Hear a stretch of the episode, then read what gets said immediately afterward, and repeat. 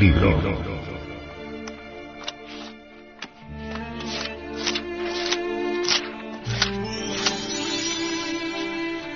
Tratado de Psicología Revolucionaria.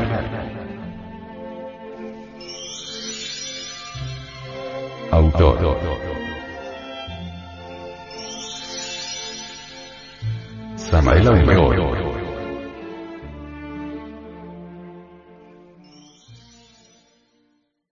Este libro fue pasado a formato sonoro digital, para facilitar su difusión. Y con el propósito de que así como usted lo recibió, lo pueda hacer llegar a alguien más.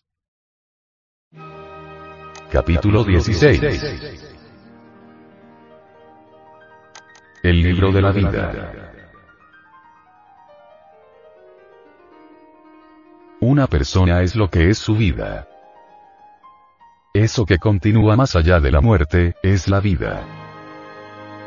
Este es el significado del libro de la vida que se abre con la muerte. Mirada esta cuestión desde un punto de vista estrictamente psicológico, un día cualquiera de nuestra vida, es realmente una pequeña réplica de la totalidad de la vida. De todo esto podemos inferir lo siguiente. Si un hombre no trabaja sobre sí mismo hoy, no cambiará nunca.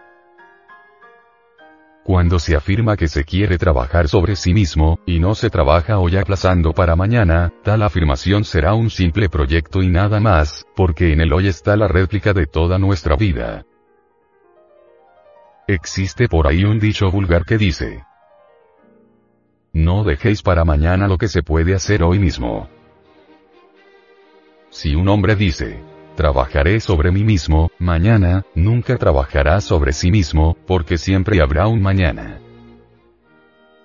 Esto es muy similar a cierto aviso, anuncio o letrero que algunos comerciantes ponen en sus tiendas. Hoy no fío, mañana sí. Cuando algún necesitado llega a solicitar crédito, topa con el terrible aviso, y si vuelve al otro día, encuentra otra vez el desdichado anuncio o letrero. Esto es lo que se llama en psicología la enfermedad del mañana, nunca cambiará. Necesitamos con urgencia máxima, inaplazable, trabajar sobre sí mismo hoy, no soñar perezosamente en un futuro o en una oportunidad extraordinaria. Esos que dicen, voy antes a hacer esto o aquello y luego trabajaré. Jamás trabajarán sobre sí mismos, esos son los moradores de la tierra mencionados en las sagradas escrituras. Conocí a un poderoso terrateniente que decía, Necesito primero redondearme y luego trabajar sobre mí mismo. Cuando enfermó de muerte le visité, entonces le hice la siguiente pregunta.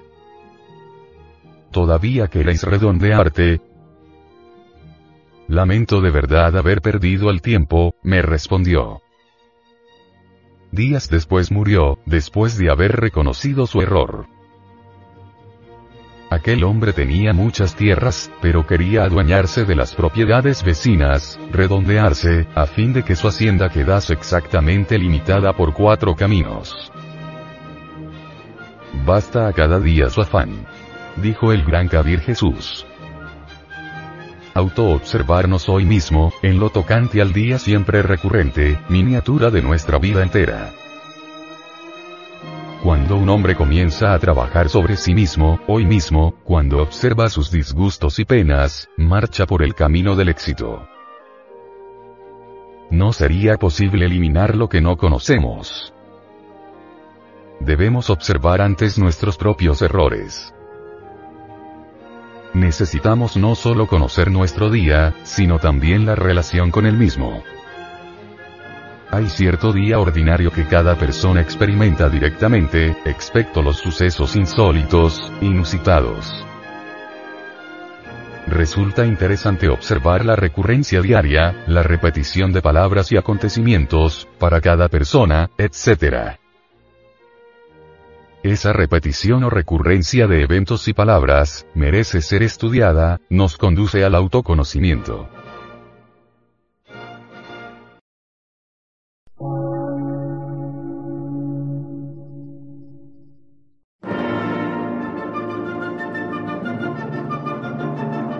Emisora, gnóstica, transmundial. Por una nueva civilización y una nueva cultura, sobre la faz de la Tierra.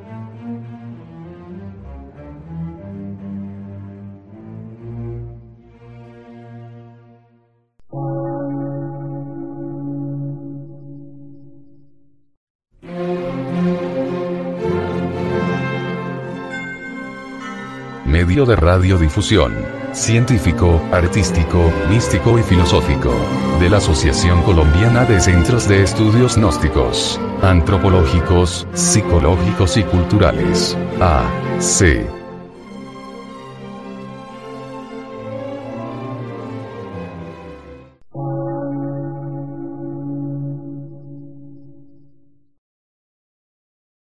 Lectura en movimiento. Difusión sin fronteras.